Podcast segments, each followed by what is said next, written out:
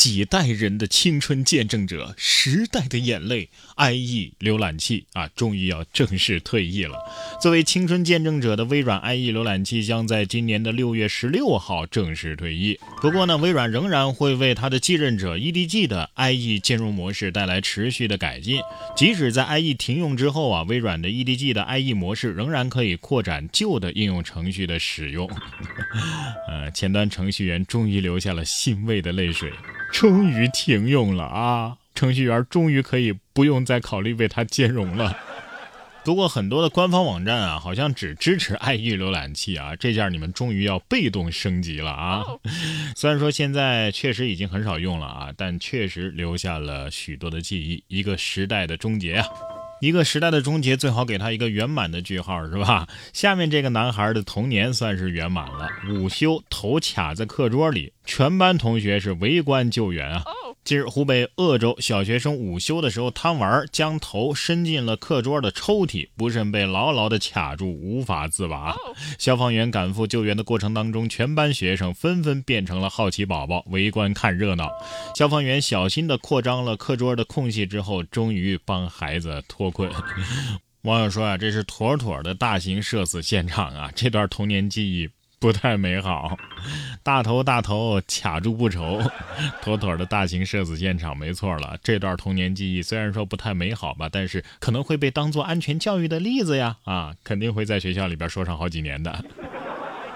说完童年的回忆，咱们再来说一说成年人的快乐啊！说湖南的一个县突然降了暴雨，市民们呢赶紧街头抓鱼。市民们说呀，这水不深，哎，最大的鱼有五斤多呢。五月十号，湖南永州根据宁远县气象台的发布啊，在十一点到十四点呢，宁远县降雨量达到了五十毫米以上。暴雨之后啊，鱼群都被冲了下来，许多市民发现之后，在街头上是飞扑捕鱼呀。挺想去现场的，抓不抓得到鱼无所谓，主要是享受这份快乐，知道吗？别人送一条都不见得有这么开心啊，自己抓一条的感觉确实不一样。果然，无论男女老少都喜欢摸鱼呀。知道为什么公司的公共卫生间大多数不是马桶式的，而是蹲坑式的吗？就是怕你们坐在上面摸鱼，知道吗？不过呢，在自己家里就没办法了。你看这个小朋友啊，坐在马桶上写作业，没办法呀，一做作业他就找借口要上厕所呀。五月九号，辽宁大连孙先生上小学二年级的儿子，每次写作业的时候呢，都要找借口上厕所。孙先生无奈，哎，想了个办法，给儿子买了一个真的马桶，放到桌子前。让儿子呢坐在马桶上写作业。孙先生说呀，就想看看儿子会不会改变，能不能安心写作业。其实你可以直接把桌子搬到厕所里边去学习啊，省了一个马桶钱，是不是？正所谓道高一尺，魔高一丈啊，你这算是堵住了所有退路，看看是否如故，是吧？我说孩子呀，还是老老实实写作业吧。这马桶要是坐时间长了，小心有志不在。年高啊，其实还有更省钱的办法啊，花两毛钱买个衣服架子，他也会乖乖听话的。我小时候要敢这样，我爸爸肯定让我的臀部啊，半个月之内都坐不了马桶。接下来要说的这孩子倒是挺懂事儿的啊。近日，浙江绍兴一名自称是北京网警的徐警官，称小学生小韩的账号涉嫌诈骗。需要拿小韩爸妈的手机来配合调查，排除嫌疑，不然的话呢，就上门把小韩的爸妈呀给抓起来。凌晨两点，因为拿不到父母手机的小韩啊，是躲在被窝里急得只想哭啊。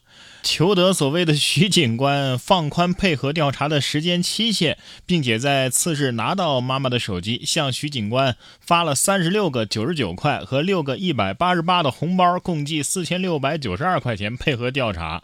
妈妈发现转账信息之后呢，立即到派出所报了警，及时的止了损。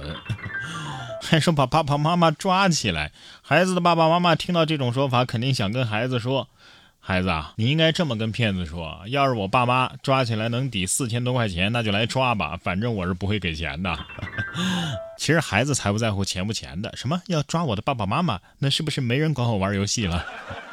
孩子他爹肯定很生气，孩子啊，你爹我这么像犯罪分子吗？你真是笑死了啊！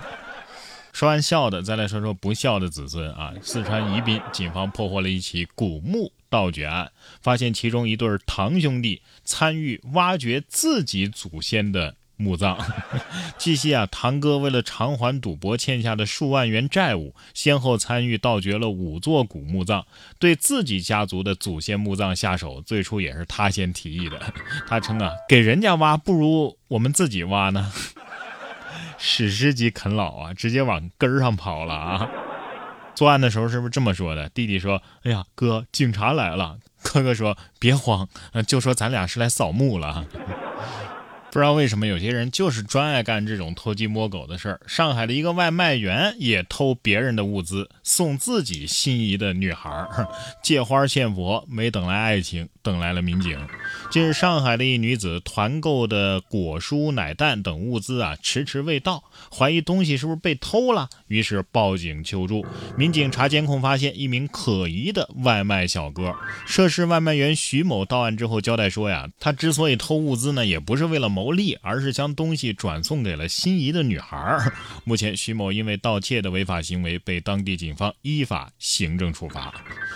哎呀，能不能自己买呀？是不是？你这种偷回来的心意，谁会接受呢？这回好了，女朋友也丢了，是面子也丢了。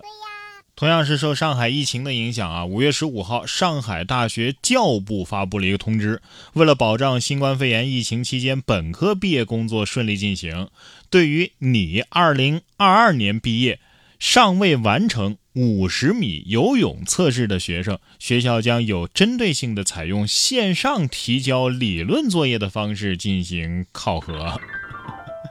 游泳理论考试，哎呀，我觉得还不如用王多鱼的那路由器呢，是吧？我觉得这玩意儿真是高瞻远瞩，直接网上冲浪。其实像游泳啊、健身、锻炼身体这些是不能用上网来代替的，你真得切切实实的去运动啊。我们很多人都有过这样的经历啊，暗暗定下一个目标啊，每天早起坚持一周运动三次啊，或者是坚持每晚读书一个小时，但是最后呢，往往会因为种种原因没有做到。